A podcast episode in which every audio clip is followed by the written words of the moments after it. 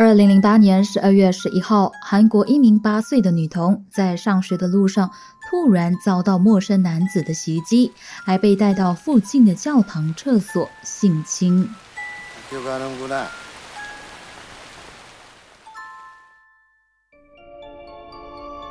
悬人、悬事、悬疑馆。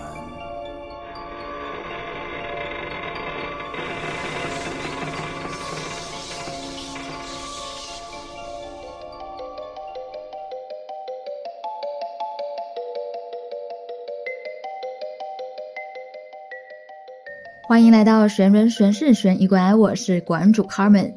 这一集要和大家分享的这个主题呢，相信大家就算不知道完整故事啊，也应该有听过它大概的内容，就是韩国史上最残忍的儿童性侵案——赵斗淳事件。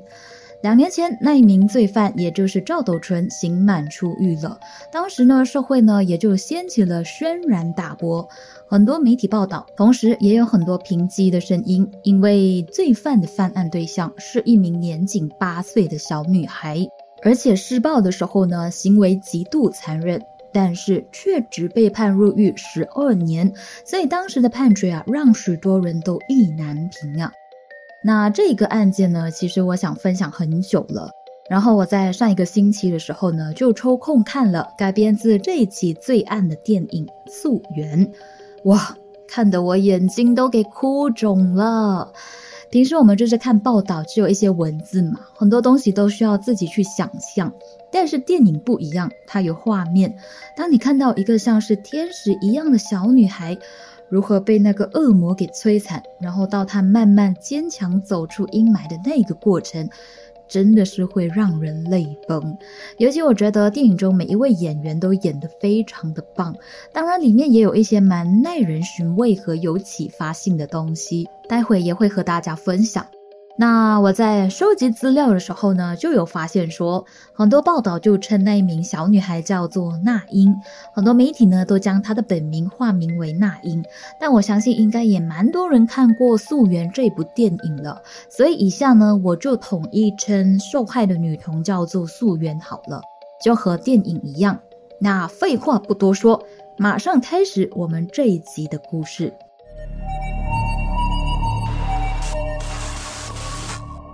韩国赵斗淳事件。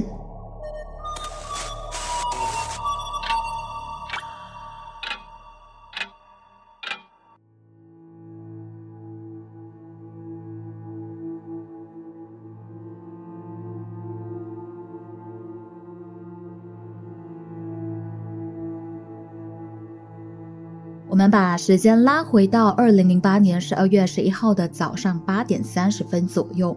当时年仅八岁的女童素媛正准备出门参加学校的才艺表演大会，在经过家里附近的京畿道鞍山市潭园区某个教堂的时候，突然遇到一名行为举止怪异的陌生叔叔，那就是本集的主角赵斗淳。身材有点魁梧的赵斗淳当时就拦住了素媛的去路，问道：“你上这间教会吗？”瘦小的素媛小声的回答。不是，一说完，素媛就遭到赵斗淳强行抱住，并且将瘦小的他拖进教堂的厕所内，脱下衣裤，强迫素媛为自己口交。但是素媛不肯就范，拼命的反抗。结果赵斗淳恼羞成怒，不断的掌过，并且用拳头挥向瘦小的素媛。之后，他还嫌素媛太吵了，居然还咬了素媛的脸，还勒住她的脖子，性侵了她。过程中，残忍的赵斗淳还曾抓住素媛的头撞向马桶的水箱，性侵的过程中还疑似使用马桶的吸集器，简直就是禽兽都不如。满足完兽欲的赵斗淳事后为了要清洗犯罪证据，他用了抹布、拖把整理犯罪现场，甚至还将大量的冰冷的自来水灌入素媛的体内。为的就是为了要洗去残留在素媛体内的精液，之后便逃之夭夭。不久之后，惨遭蹂躏的素媛慢慢醒了过来，才被社区的居民发现，并且送到医院就医。负责侦查这起案件的刑警去到现场的时候，都忍不住自己的眼泪，说道：“现场真的是惨不忍睹，甚至连内脏都露在外面了。很难想象究竟是什么样的恶魔才会这么狠心，对一名年仅八岁的小女孩狠下毒手。”现场的人都笼罩在一片悲哀的气氛当中。素媛送院之后，医生发现她的伤势严重，不仅腹部的骨盆骨折，大小肠还流出体外坏死，肛门和性器官百分之八十损坏。虽然经过手术治疗后保住了性命，但是由于肛门损坏，于是必须要做人工肛门，终身都必须要挂着一个尿袋，而且有可能会终身不育。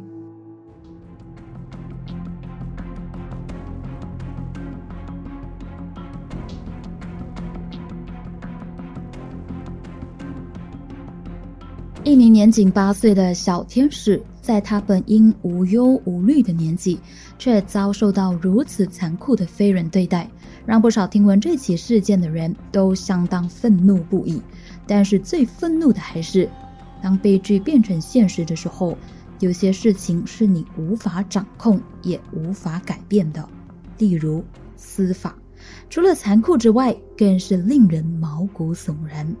最令人不寒而栗的是，这个兽性狂魔在犯罪之后，似乎完全不觉得自己做错了。被捕之后，还一直想方设法为自己脱罪。警方埋伏在赵斗淳家门前，将他逮捕归案之后，刚开始的时候，赵斗淳是完全否认自己性侵过素媛的，甚至在警方将现场采集到的 DNA 和体液等等的确凿证据摊开在他的面前时。都不承认，甚至还向警方表示，那些指纹有可能是你们为了想要栽赃、想要污蔑我而伪造的。你要我怎么相信？之后还改口供，推给别人说，我当时经过教堂厕所的时候，看到行为诡异的男子在性侵素媛，那时候我进去救了他。反反复复的说了好几个版本的供词，最后才说当时的自己喝醉了，并不知道发生了什么事。赵斗春就向警方表示，在犯案前一天的中午，他在啤酒吧喝下了一瓶洋酒之后，晚上七点又喝了一瓶烧酒，然后十一点又在超商买了一瓶洋酒到练歌房去喝，自己喝得烂醉的，根本不记得自己性侵过受害女童的经过。赵斗淳之所以可以这么信誓旦旦的不承认自己犯下的罪行，全因为他知道韩国刑法第十条第二项，因精神状态不稳而导致失去基本辨别事物能力者，能获判减刑。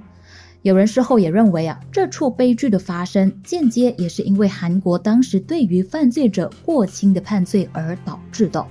最令人错愕的是，利用韩国法律的百般漏洞。假借喝醉为理由去为自己脱罪，甚至是减轻刑罚，对赵斗淳来说早已经不是第一次。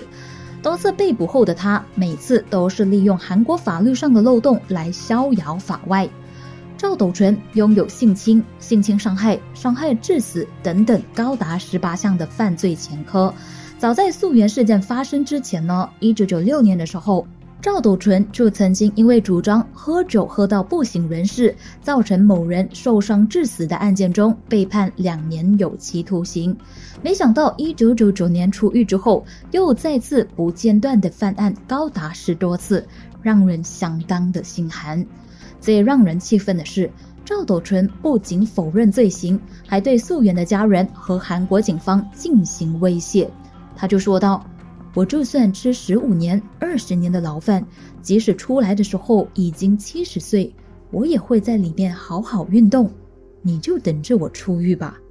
而让整个社会觉得最不可思议的是，法院当时居然就采信了赵斗淳的说法，认为他在犯案的时候呢是处于酒醉的状态，导致精神不稳定，因此从轻判处他入狱十二年。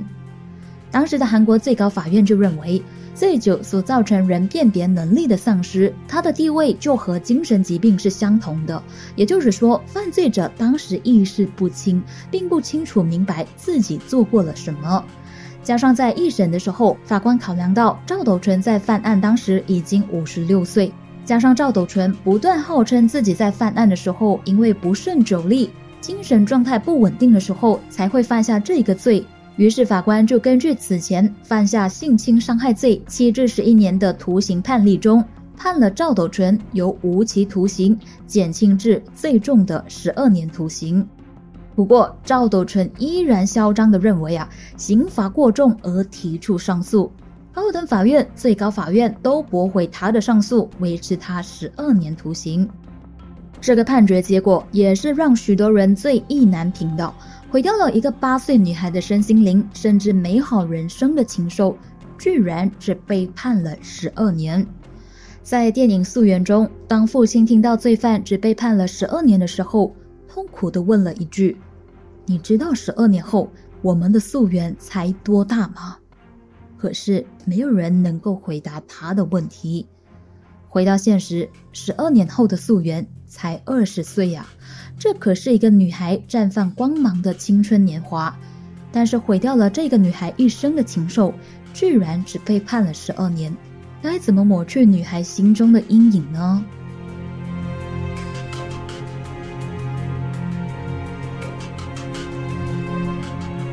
那么，赵斗淳在犯案的时候真的有喝醉酒吗？这个是一个很好的问题啊！是不是只要喝醉酒去行凶，不管你是性侵、伤害人还是杀人，都能够获得法律的轻判呢？被害人溯源的委托律师就表示，赵斗淳在被警方逮捕之后呢，血液酒精浓度其实早已经回到了正常的范围，根本没有办法证明赵斗淳是否真的喝酒过量。也无法查证他喝酒的时间点，加上赵斗淳在被捕之后的证词反复无常，不断的说自己没有做过，是喝醉酒导致记忆不清，甚至还曾经改口供推给别人，这种种的迹象就表明了赵斗淳为了想要脱罪，无所不用其极呀。另外，当时有韩国媒体还指出，如果赵斗淳在犯罪的时候真的是头脑不清的话，那他当时的举止行为肯定会出现混乱的。可是，在他犯案之后，居然还能冷静地试图毁灭证据，并且在当天回家的时候还对他的太太说他闯祸了，很明显就是他知道自己做过了什么。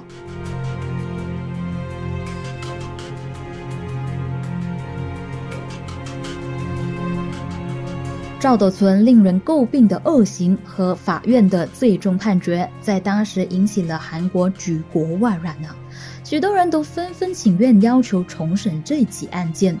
但是民意却没有成功扭转这起案件的结果。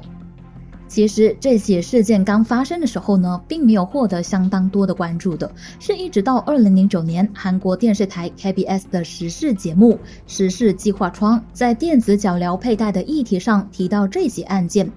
由于赵斗淳的犯罪行为过于猎奇和残忍，才让这起案件开始受到韩国人的注意。为了防止犯罪，韩国民众当时不断要求政府公开赵斗淳的肖像。于是，韩国 MBC 电视台的时事节目《PD 手册》就率先公开了被上了马赛克的赵斗淳肖像。当时可以说是引起了社会广大的讨论。虽然被上了马赛克的肖像模糊不清，但是赵斗淳猥琐的表情却一览无遗。不少韩国民众看了之后啊，都纷纷疯狂的转发他的图像。就在民情激动愤怒之际。韩国政府却出面的表示，公开转发赵斗淳肖像是属于犯罪行为，违例者可能被判五年以下的徒刑，或者是罚款不超过五千万韩元的罚金，让人相当无奈。尽管韩国在二零一零年的时候制定了特定强烈犯罪处罚特例法，允许相关的单位可以视情况而定去公开重刑犯的肖像、个人资料等等，但是。由于赵斗淳是在二零零八年的时候犯案的，所以这条法律并不适用在他的身上。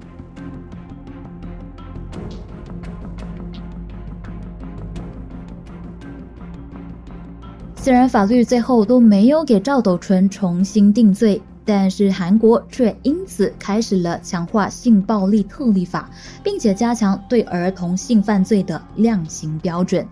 例如，从二零零九年开始，韩国宣布将儿童性侵犯罪的最高刑期从十五年提高到三十年，之后更是直接提升至五十年。二零一三年更进一步升级到无期徒刑，同时不能假释出狱。二零一一年，韩国更开始实施化学阉割法。只可惜的是啊，这些新的法律条例都无法施加在二零零八年犯罪的赵斗淳身上，让人相当的不忍。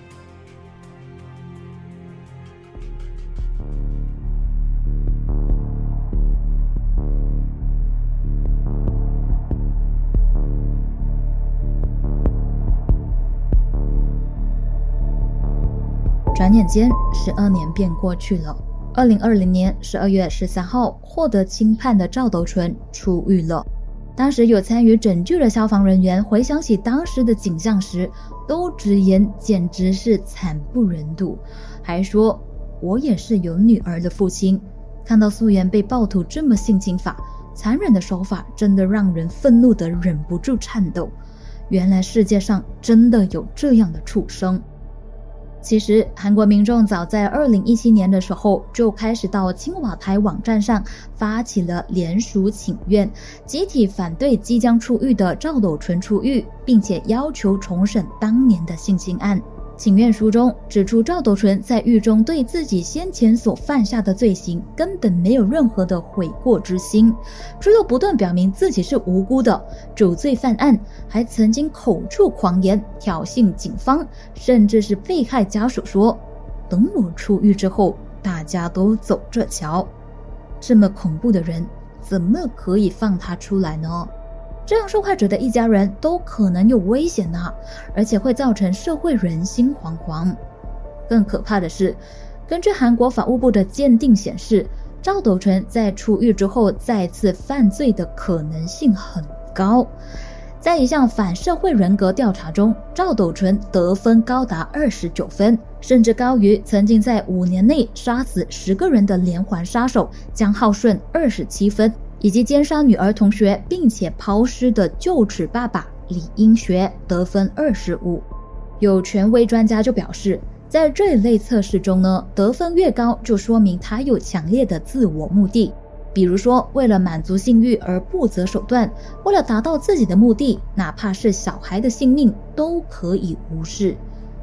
在服刑的期间，赵斗淳前前后后接受了超过四百个小时的心理治疗。依然没有显示出他有任何的悔过之心，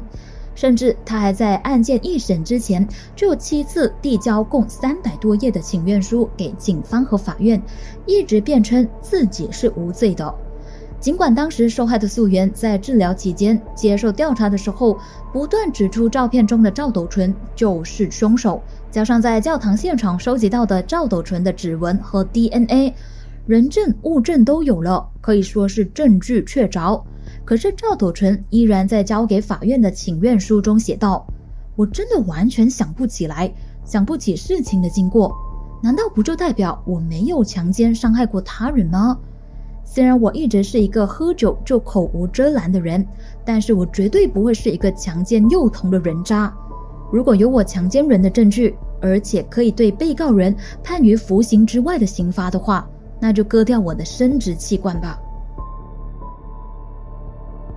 对于赵斗淳如此嚣张的态度和举止，一下就引起了韩国人民的议论纷纷，争议也不断。大家都希望法院重审，挽回当年法院做出的错误决定所造成的遗憾和恐慌。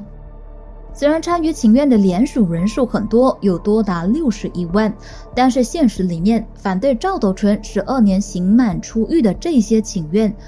在韩国现有的法律制度下，基本都不能实现。韩国青瓦台民政首席曹国当时就亲自回应说，当年法官认定赵斗淳在犯案的时候，是因为喝酒过多而导致精神状态不稳定，而轻判他十二年徒刑。由于这起案件呢早已经定线了，所以法院没有任何的理由重审，也没有任何的理由去阻止刑满后的赵斗淳出狱。法律更不会因为一个人可能会再次犯案而一直将他关押在牢里。唯一能做的就是在他出狱之前，再给他追加多一百小时的心理治疗。另外，为了减轻民众的恐慌，在赵斗淳出狱之后，他的照片等个人资料将会在网上公开五年，让公众提高警觉。赵斗淳也必须佩戴可定位的电子脚镣长达七年，以便能够二十四小时监控他的位置以及行动，实行一对一的监视。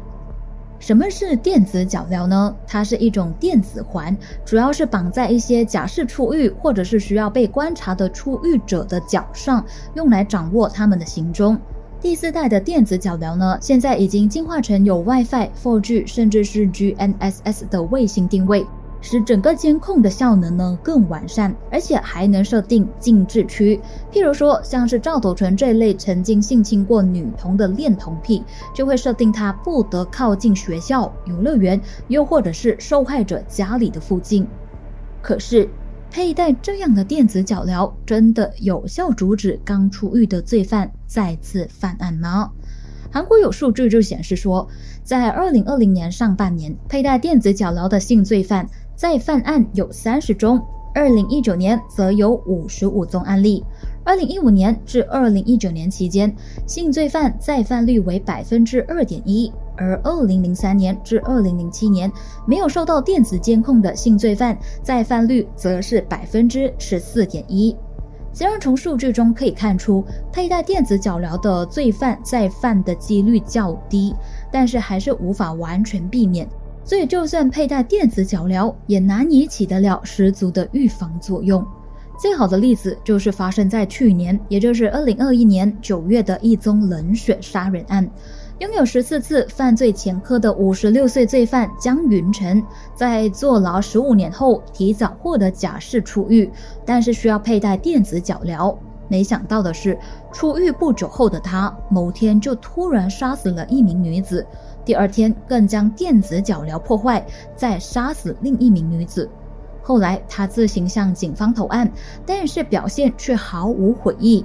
在面对警局外媒体的追访时，更将其中一名记者的麦克风给踢飞，还怒吼道：“我恨我没有杀死更多人，我当然没有在反省。”等等的话，震惊了整个韩国社会。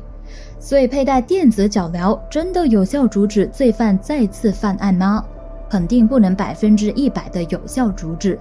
但是对于某些人来说，还是起得了一些作用吧。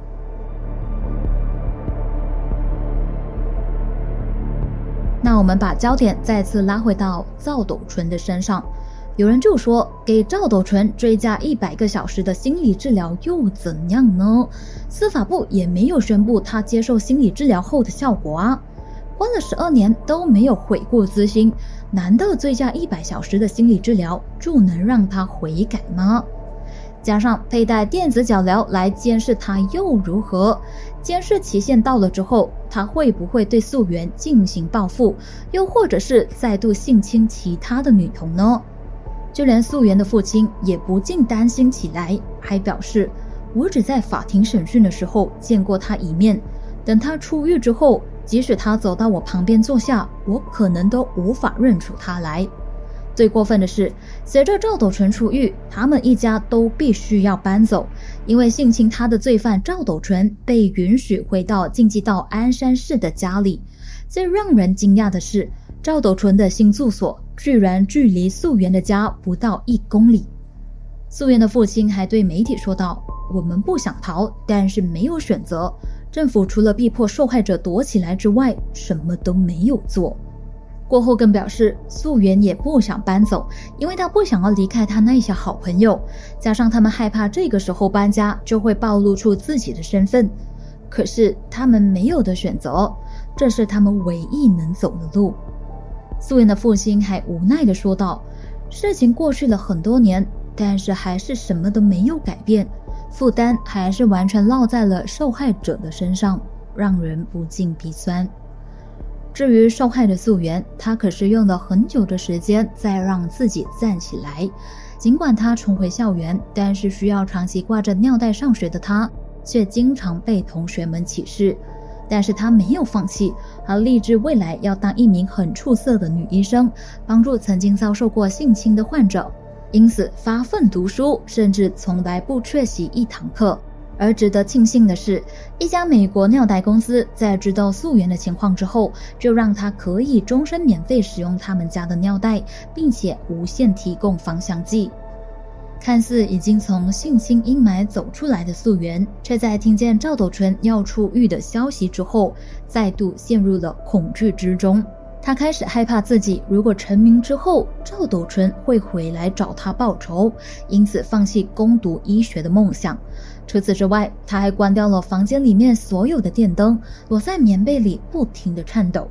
当父亲问道：“房间黑漆漆的，你怎么看书呢？”素媛回答道：“我看得到。”让父母都相当的心疼。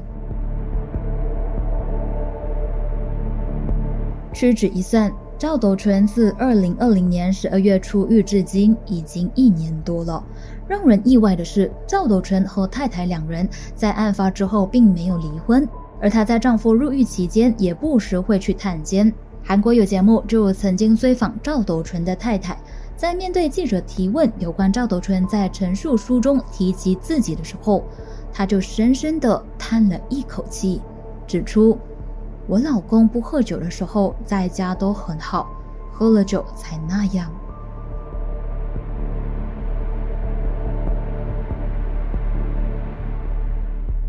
其实，在赵斗淳二零二零年底出狱之后呢，整个韩国都有大批的民众在抗议，网络上也出现了大量想要私下制裁赵斗淳的威胁信息。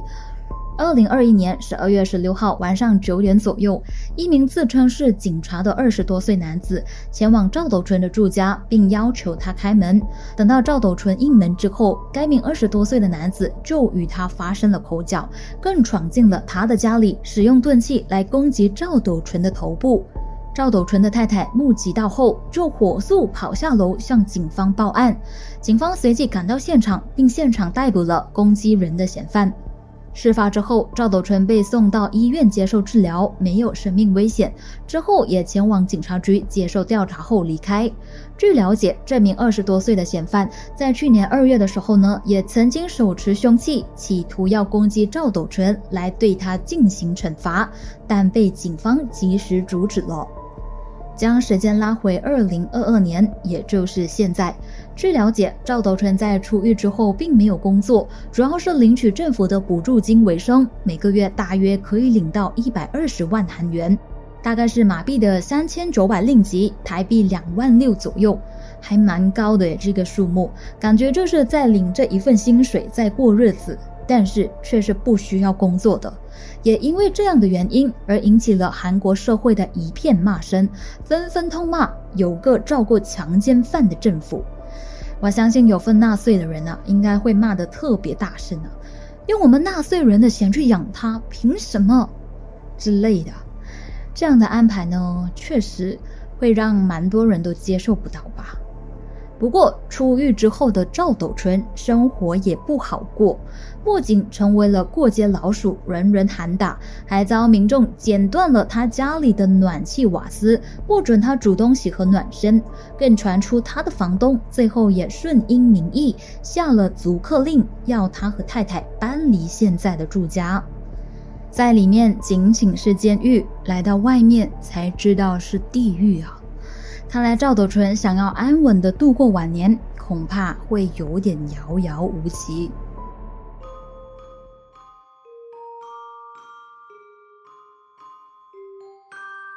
不能忘记的记忆，就要战胜它。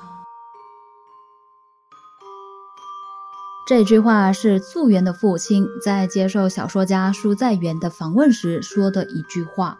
很多人都知道这一起案件呢，在二零一三年的时候被改编成电影《溯源》上映，但其实，在二零一零年的时候，也曾经被小说家舒在元写成小说《为爱重生：寻找希望的翅膀》，而电影更是改编自这一本小说的。我也是看了一篇报道之后才知道的，就觉得里面提到的一些重点还蛮有意思的，所以也趁机在这个节目中和大家分享一下。话说，韩国有一名作家苏在元在接受台湾 ET Today 的访问时就表示，他在二零零八年看到赵斗淳性侵案的新闻之后，就感到非常的愤怒。过后更决定要将这起事件写成小说，让更多的人关注。他透过了记者牵线，获得了受害女童父亲的电话。刚开始的时候，还会担心对方不愿意重提这起事件，又或者是害怕对方不愿意接受访问。但是没想到的是，素媛的父亲不需要任何的说服下，就大方的接受了访问，还说了“不能忘记的记忆就要战胜它”这一句话。素媛的父亲是希望透过苏在元的作品去帮助他们的家庭战胜困难，也希望其他的小朋友不用再受这种痛苦。苏在元还表示，素媛是一个非常漂亮的纯粹孩子，一看到她就会露出微笑，那个笑容就像是一个调皮的天使。而他的父亲也是以坚强的样貌来大方迎接我，就和电影里面演的一样。看完这个报道之后，让我觉得最难得的是素媛父亲的大智慧以及宽阔的心胸啊！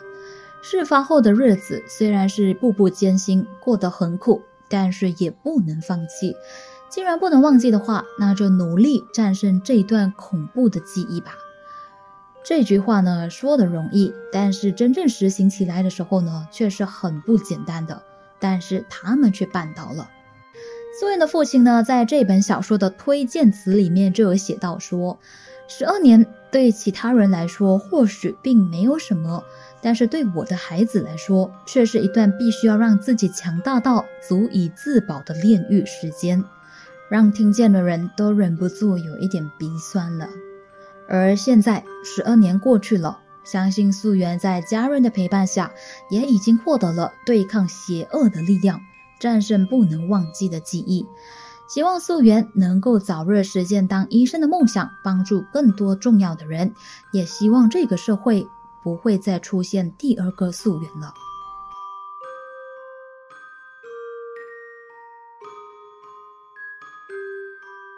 每个人都在骂我傻，却没有人称赞我帮助过那个人。当时在下雨，我觉得就是应该要给他撑个伞哦。这句话是我在看完电影《素媛》之后印象最深刻的一句话。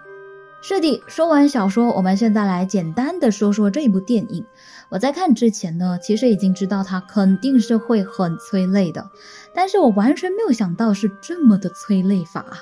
电影一半的时间，我都是拿着那个 T 恤一直在擦我的眼泪，隔天呢，眼睛还要肿了起来。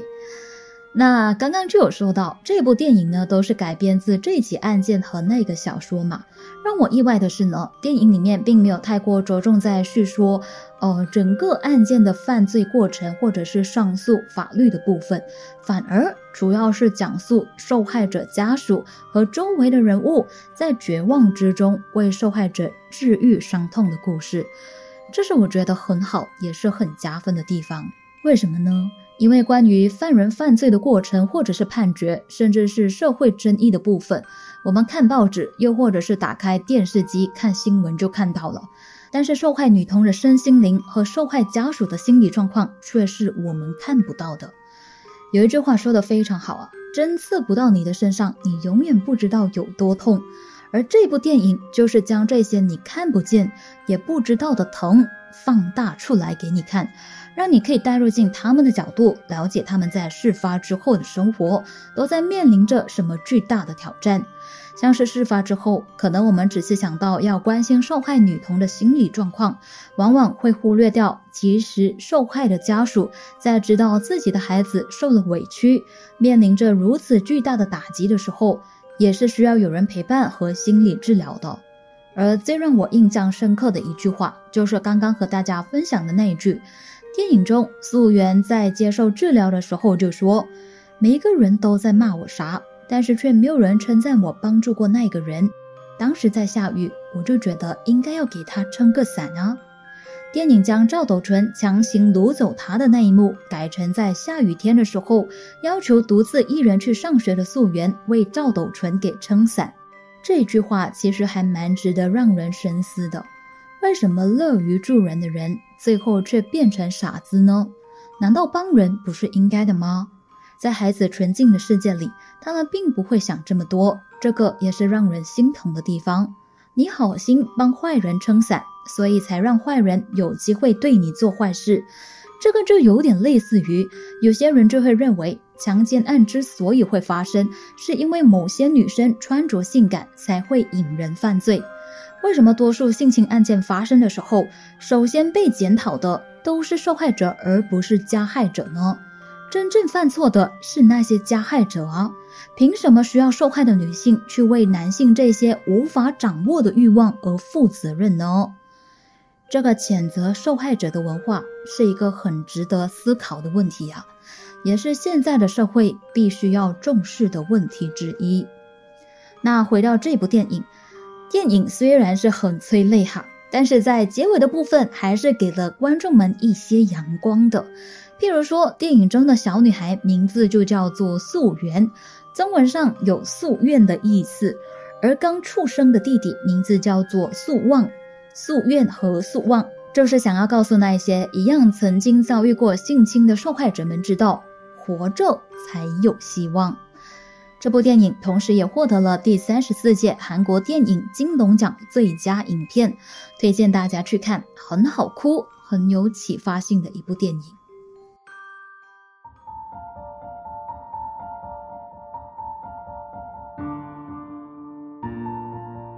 好啦，这集的内容就分享到这里。一样有什么建议想要和我或者是听众朋友们分享的，都欢迎你到悬疑馆的 IG 去留言哦。如果觉得我说的还不错，想要赏我一杯咖啡持续创作的话呢，也欢迎你点击赞助链接来赞助悬疑馆。在结束之前，一样要感谢一些赞助悬疑馆的朋友们，包括单次赞助的悬疑馆旅客 Kristan Yoda，以及悬疑馆的南瓜宝锤们 S Y Tra 水人样、台树淡月 Carry Pot Christopher Ken Chen 以及 Jasper，谢谢大家。好了，最后要谢谢大家莅临悬疑馆，我是馆主 Carmen，我们下集再见。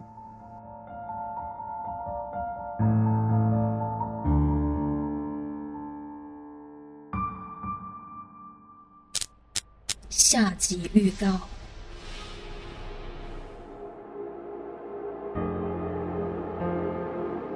一九九六年一月十九号，一名清洁女工在中国南京某一条小巷里捡到一个手提包，里面装着五百片已经煮熟的肉片。当下的她以为是猪肉片，于是就打算带回家使用。万万没想到的是，他在清洗的时候，居然发现有三根手指混在其中，吓得他立刻报警。